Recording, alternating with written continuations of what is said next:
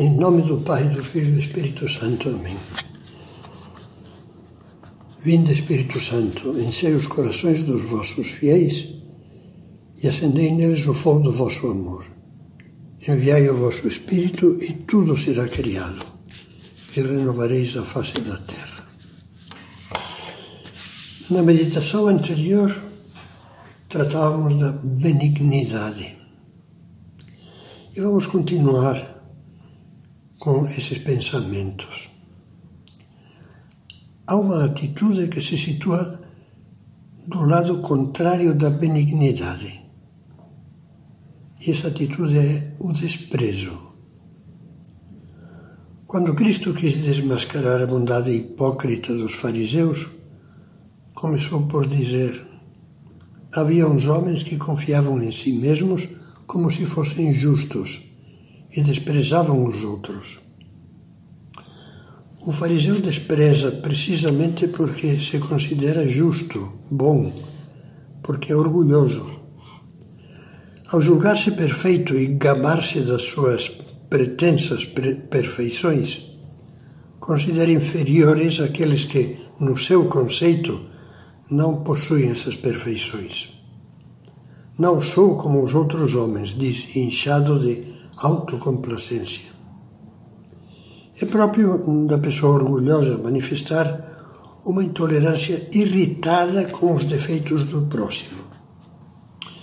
Tal é o caso do homem que se aborrece porque a mulher, o colega ou os filhos são desordenados ou distraídos, lerdos, ou pouco inteligentes, inoportunos, teimosos, rebeldes, admirando-se a si mesmo como a um pequeno Deus, julga intolerável que os demais não sejam à sua imagem e semelhança. Por isso está continuamente lançando-lhes em rosto de modo humilhante os defeitos que ele é incapaz de compreender. Você nunca faz nada direito. Parece mentira que não tenha um pingo de sensatez. Não há quem o aguente. Com essa incapacidade para a compreensão, é natural que o orgulhoso se canse. Esse cansaço em face dos demais, dos defeitos dos demais, é outra forma, não menos dolorosa, de menosprezo. Desprezar, cansar-se, já estou farto.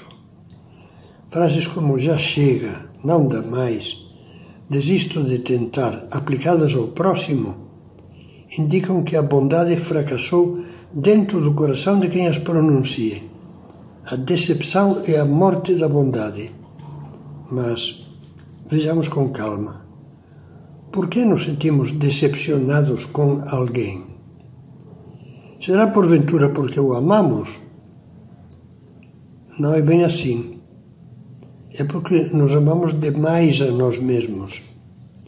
Porque nos adoramos com um pequeno ídolo como a um pequeno ídolo ridículo e por isso exigimos dos outros as qualidades que nos satisfazem e que servem à nossa satisfação.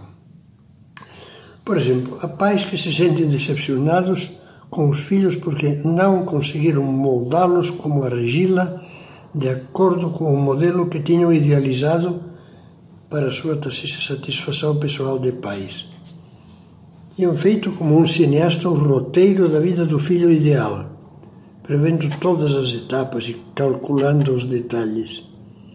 E de repente os filhos usando da sua liberdade e às vezes inclusive fazendo uma coisa muito boa, seguindo o plano que Deus preparou para eles, os filhos rasgam o roteiro do pai, que era vai seguir a mesma carreira que eu, vai trabalhar comigo, vai ser rico e importante, etc. E os filhos traçam o seu próprio caminho. Nesse momento, o pai sente que foram cortados os fios com que pretendia comandar os filhos como marionetes e cai na decepção. Mesmo as mais belas opções de vida feitas pelos filhos, se estiverem à margem do roteiro paterno, por exemplo, dedicar-se inteiramente a Deus, escolher uma profissão menos brilhante, mas mais aberta ao serviço do próximo. Abraçar ideais de pesquisa ou de arte. Ao pai parecem-lhe tolices, idealismos estúpidos que vão estragar-lhes a vida.